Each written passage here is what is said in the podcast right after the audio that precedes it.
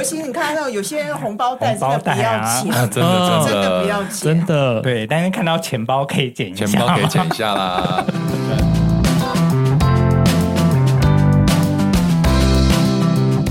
你们累了吗？这是给中年人的心灵鸡汤。确定不是麻辣烫？我是威爷，我是向向梅，我是 Ryan，欢迎跟我们一起中场休息。聊聊天再出发，也可以开瓶酒了。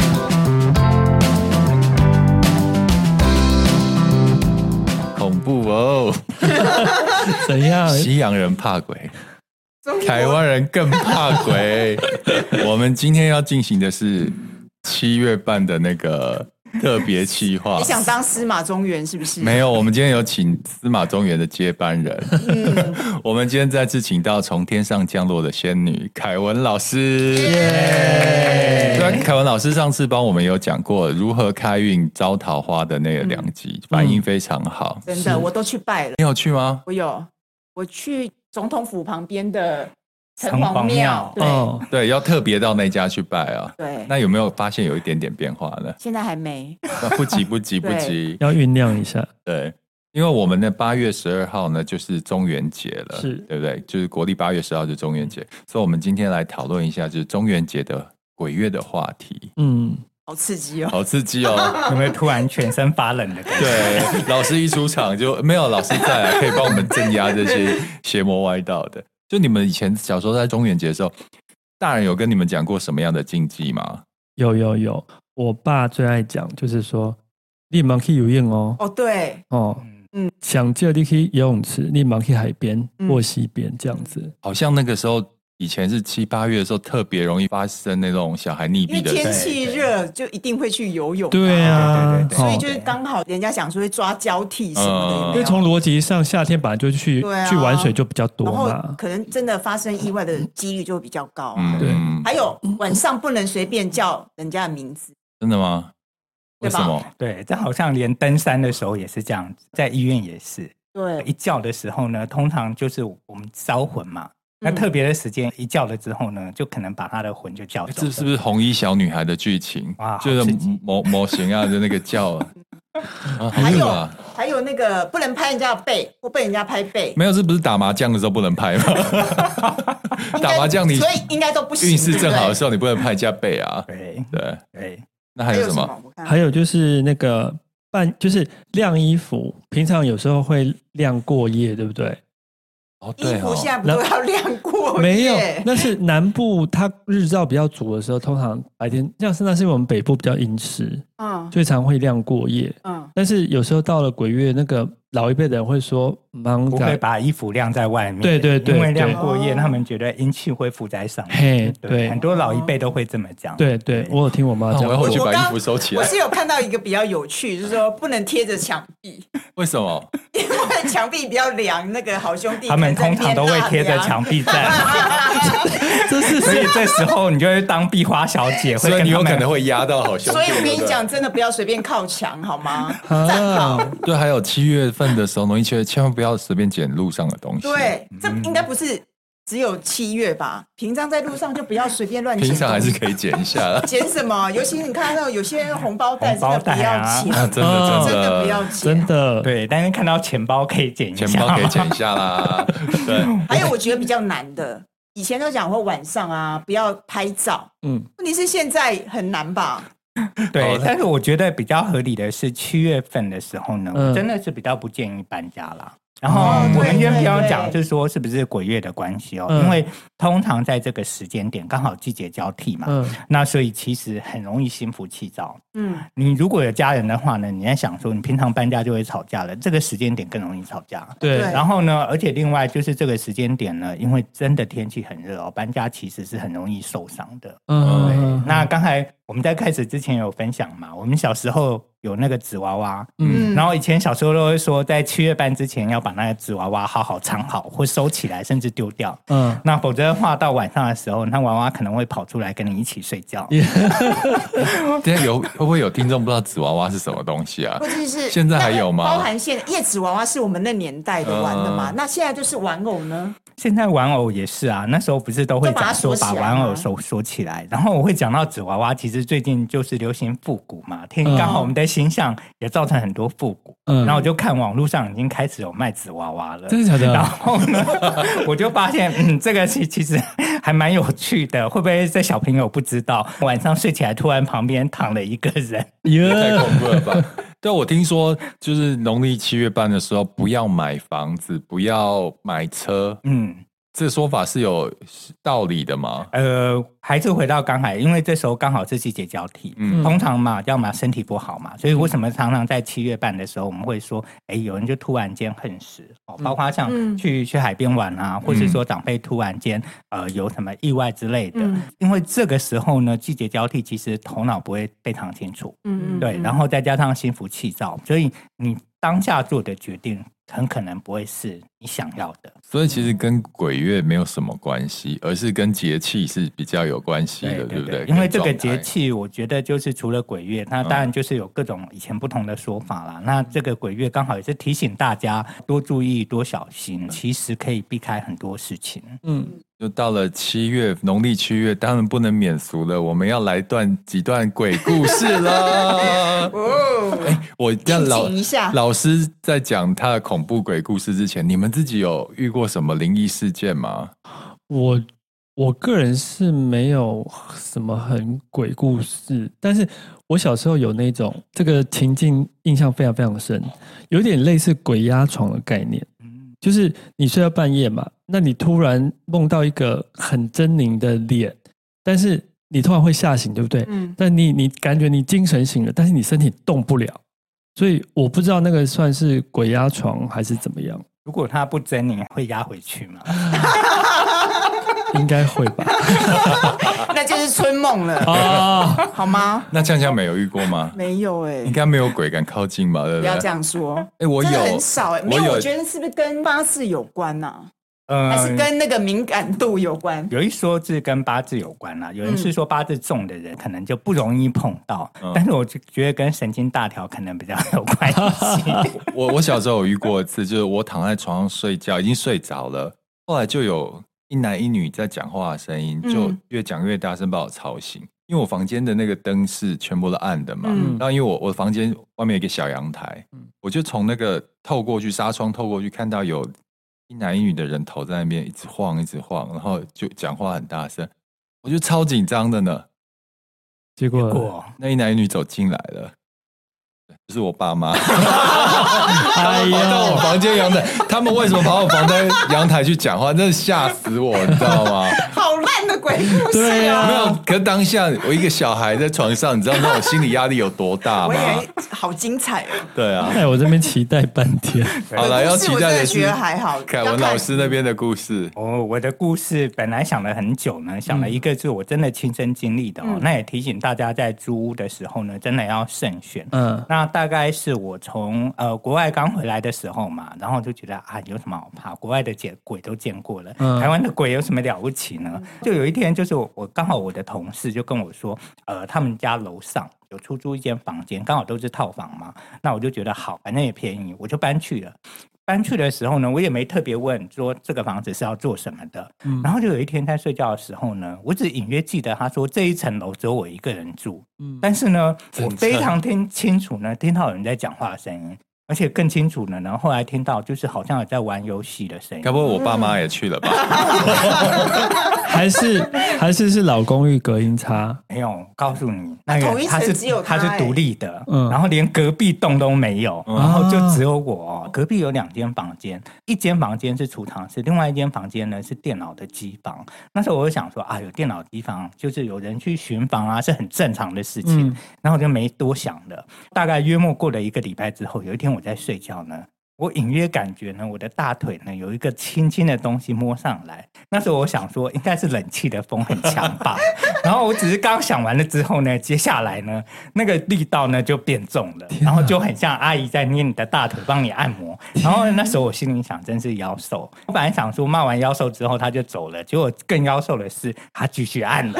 然后呢，然后那我还是很镇定的呢，就爬起来呢，就就第二天跟我同事讲说。那房子有点怪怪的。嗯，但是我第三天呢还是回去。嗯。我讲完那一回去的那一天呢，竟然发现我的房间外面呢，竟然烧纸钱。嗯，然后呢，这件事情我就觉得有点蹊跷哦。然后那时候我就还是觉得说啊，没什么好怕的，反正该看的都看过了。嗯，后来呢，有一天晚上呢，他不是摸一只，他是摸两只。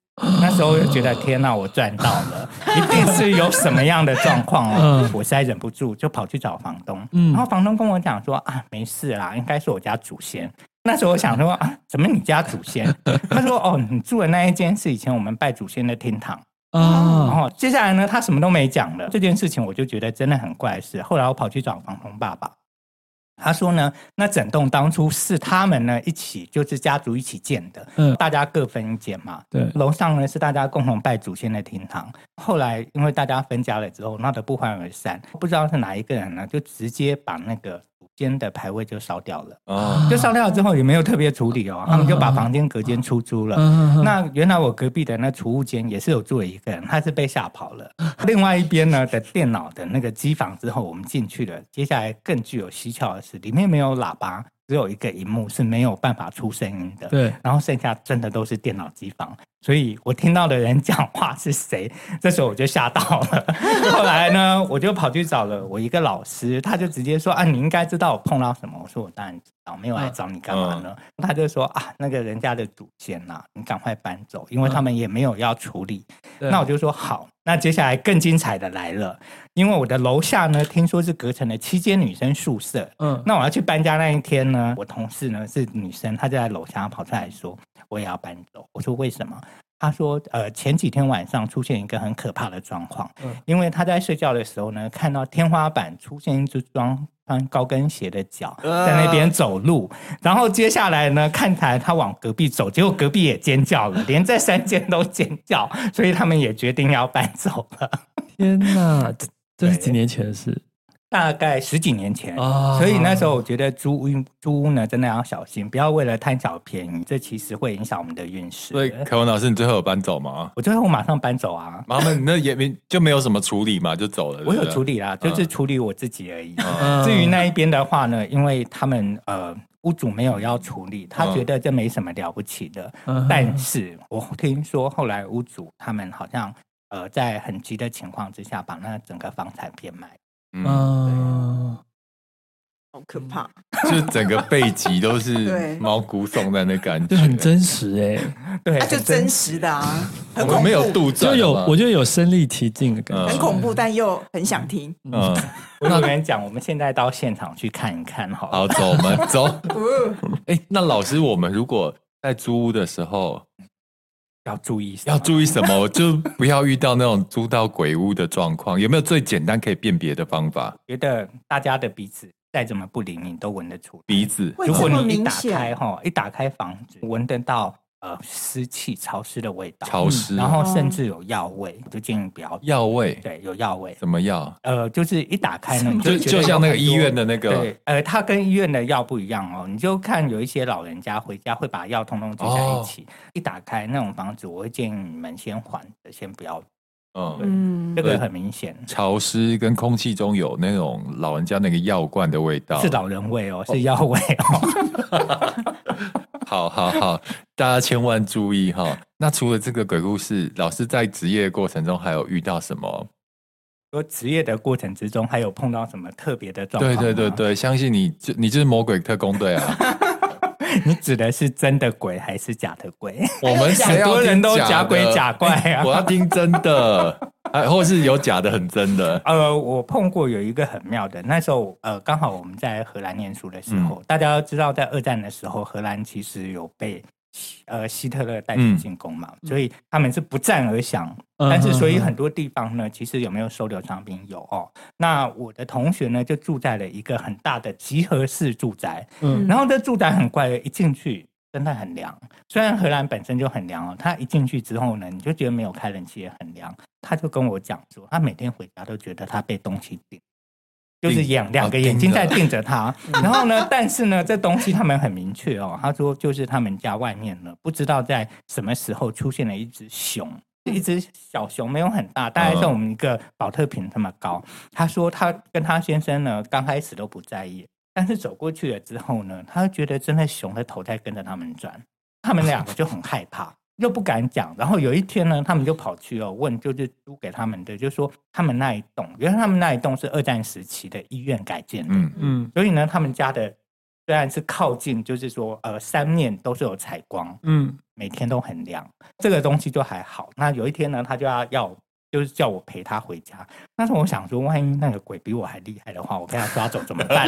然后那时候我很想拒绝他，然后我就跟他讲说：“好吧，我就陪你回家。”走到大门的时候呢，我就一直很抗拒，不想进去。我说：“我们可以去咖啡馆吗？”他说：“你都到我家来了。”所以呢，我就默默的过去了。之后就问他说：“哦，你家的门在哪边？”然后他就指了。之后呢，我隐约真的看到那边就有一团黑雾。那时候我心里就想妖兽，然后在北。在国外被抓走，我可能能自己被救不回来了。那时候我心里本来想说，你抓他就好，不要抓我。过去了之后，我就觉得，哎、欸，那个其实那灵体还好，没有特别的不友善。嗯、然后后来呢，就用我老师教的方式呢，就真的他。就把他请走了，请走了之后呢，他们呃，如果那一对夫妻的反应觉得很 peaceful 就 OK 了。嗯，很妙的是呢，他隔壁的邻居呢就跟他讲说：“哎，我觉得我们最近这边呢好像没有以前那么冷，没有那么不舒服的感觉。”嗯，对，所以这个东西呢存在本身其实对人有时候是会有影响。我怎么觉得突然变冷的感觉？是冷气的冷气，冷气开始变强了。哇塞，就是。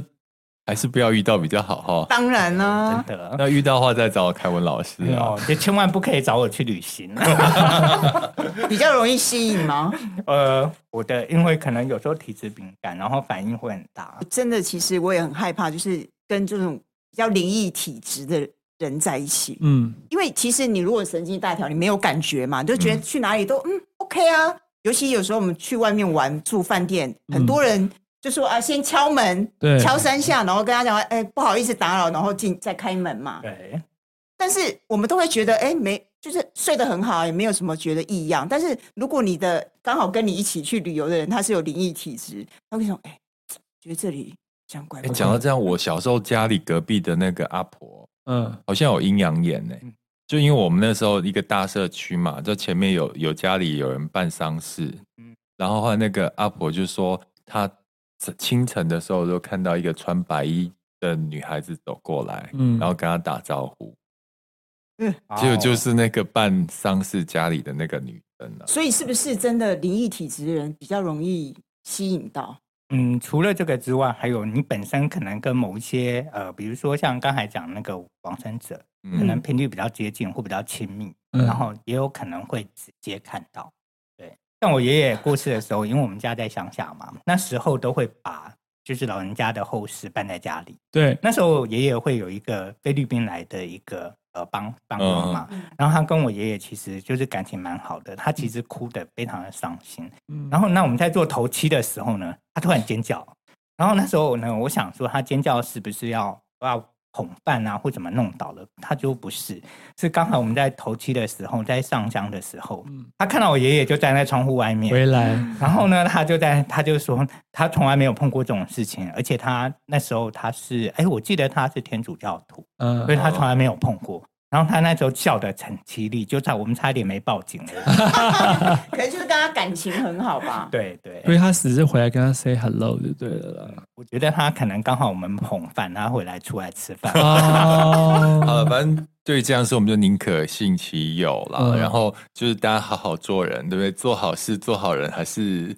对啊，心存善念，念会比较好的，正心正念。然后也希望就是大家七月份啊，嗯、如果真的要出游的话，多注意一下，嗯、因为这个时间我觉得还是因为气候的关系，嗯、影响大家比较明显。对，所以就是比较小心的话，绝对会出入平安的。嗯嗯，好，大家听完了那个两段恐怖的鬼故事，现在是现在一定吓到。包尿布了吧？那接下来一些那个比较，接下来有还需要包尿布的故事了吗？应该要进入温馨的桥段。我已经不能再听了。接下来凯文老师要给我们一些那个运势分享，运势的分享，看看我们七月份的运势是不是农历七月份？因为呃，我这现在的运势分享比较像是日本的一个九星的部分。嗯对，那这个好像在东方已经比较少人用了哈。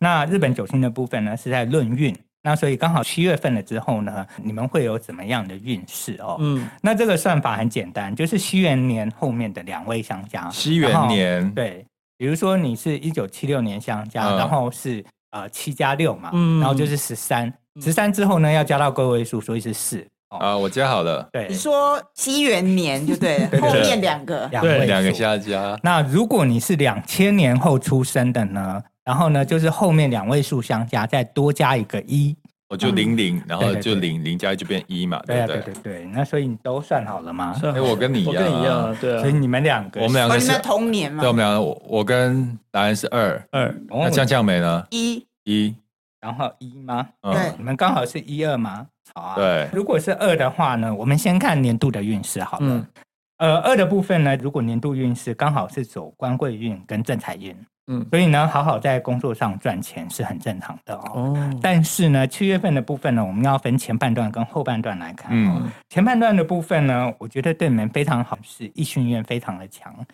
异性缘，异性缘非常非常的强。嗯，如果呢，这本来就有像要谈喜事的部分啊，嗯，可以趁机好好把握一下。所以结婚吗？呃，可能是结婚，然后可能是同居，这些都可以讨论。等一下，等一下，单身者呢？单身者，单身者可以去好好去找。然后比较容易找到正缘的部分。OK，嗯，然后但是你要跟威爷讲啊，去哪里找啊？就去看鬼片好了。但我也被摸大腿摸上来，应景应景。对，哎，后半段呢，其实是走到你们年度的部分哦，好好赚钱。所以呢，七月份后半段不要出去玩，赚钱就对了。我已经从一月到六月都。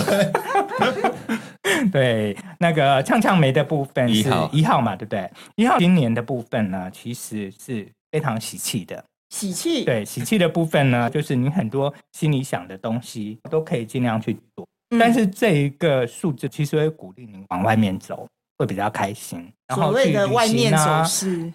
对，包括去旅行啊，包括就是说，哎，跟朋友约，常在外面吃饭，然后呢，嗯嗯，其实你会感受到有一些新的机会出现。嗯，对。那呃，前半段的部分的话呢，它比较走的是就是我们的文昌桃花，就是花时间去想的部分。嗯，那其实这个时间呢，还有另外一个就可以攀权附势。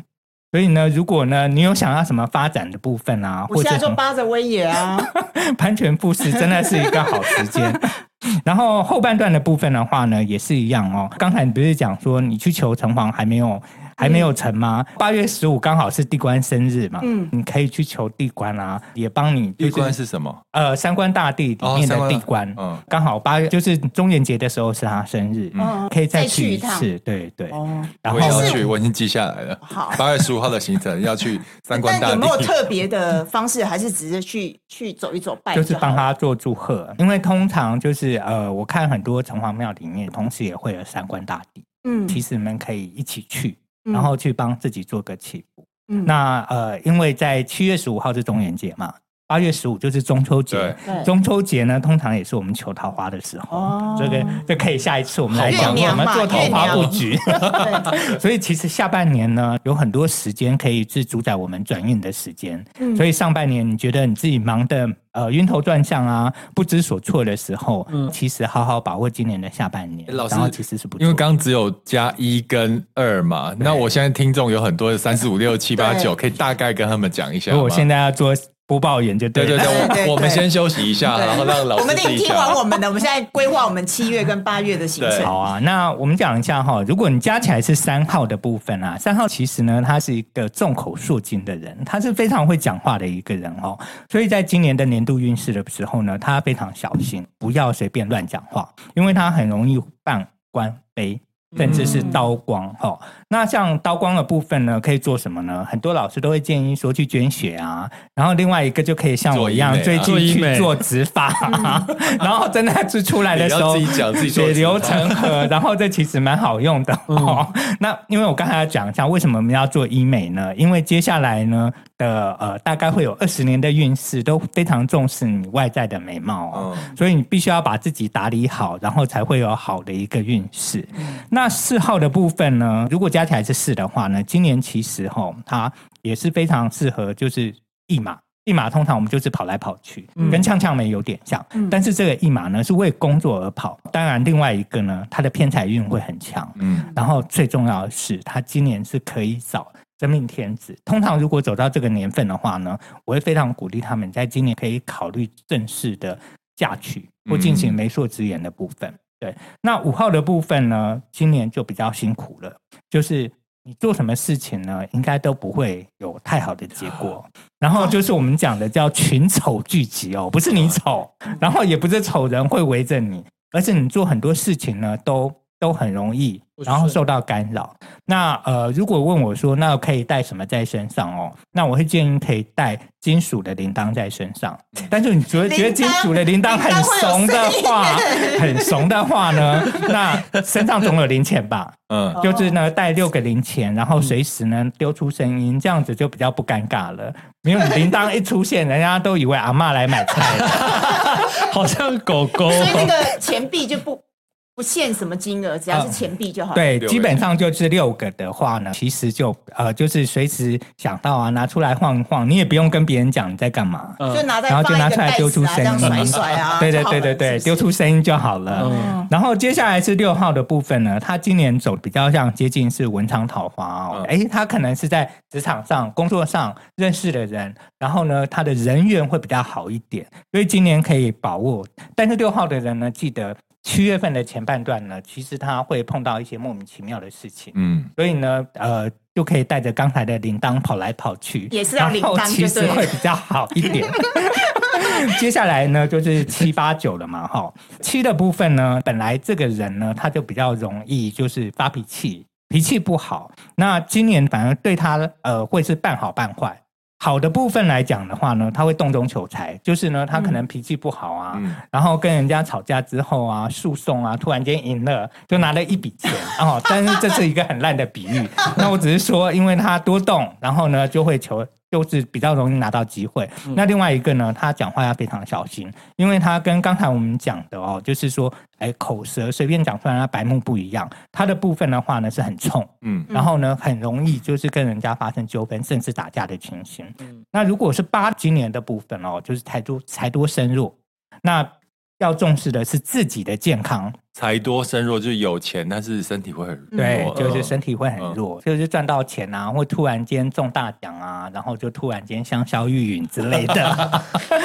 那我不是做诅诅咒变遗产就对了，是吗？不过不是诅咒中大奖的人，然后我只是说类似像这种状况。嗯、那所以像这种状况的话呢，在在这之前你也讲了嘛，七月既然不要到处去玩啊，或者要去玩要小小心，可以去做一些健康检查。嗯，对，这个其实对他们来讲，今年会比较好。那最后一个是九的部分哦，九的部分呢，他其实这个人呢，他平常就是非常的小心，而且小动作很多哦。嗯、那今年对他来讲的好事是呢，他比较不会像平常招惹到小人，他会有很多莫名其妙的升官的机会，嗯、或是往上爬的机会呢，就会提供给他。那前半段的部分呢，七月份的前半段要非常小心，他们很容易生病。而且是呃莫名其妙啊，不管是喝水啊，就有可能水中毒啊，或者什么之类的。所以像他是 就是等于前半段的话呢，就是吃东西啊、讲话啊就小心，对，就比较容易呢在七月份平安度过，对。哇，大家有那个吗？听到你自己的号码了吗？我觉得等一下会很多那个走在路上的人叮叮当当、叮叮当当。就你只要看到路上有六个钱币或带小叮当的，当的这种，所以应该最近会开始听到很多铃铛声。我比较担心是有人养狗的，抱着狗一直在晃，也是个方法。对对啊，那那个凯文老师。你的那个最专长的应该就是风水命理嘛，对不对？对风水部分，因为像我自己家都找凯文老师看的。对对，对。那自从上次好像我们有稍微访问了这一部分的那个内容之后，就是很多粉丝来找你。对，还蛮多粉丝来找我，但是我要请粉丝耐心等一下，因为我有很多的案例啊，其实是呃案件应该是一年前就排了，所以我有尽量把就是说，哎，收听到的观众的部分呢陆续排。嗯、那我相信你们现在听到我们在讲话的时候，其实都已经陆续通知你们时间了。耐心等候，值得的。对啊，然后反正如果你呃命理风水上面有任何问题的话，想要联络凯文老师，我们会把凯文老师他的 Line 的。联络方式放在我们这一集的资讯栏。嗯，对，因为本人就是跟凯文老师认识很久，我自己知道他的功力了，不然我们也不会随便乱乱推荐的哈。好，刚刚就已经讲到了七月份该注意的一些事情，那大家也可以好好的参考，那也祝福大家有平安。有才，有快乐，又有桃花的那个下半年，不是的鬼月，当然要下半年呐，好，下一个月 OK。好，谢谢大家收听，拜拜，拜拜，谢谢，拜拜。本节目是由 DV 丽彤声音赞助播出，好耳熟哦。丽彤声音是什么啊？丽彤声音是机能饮品专家。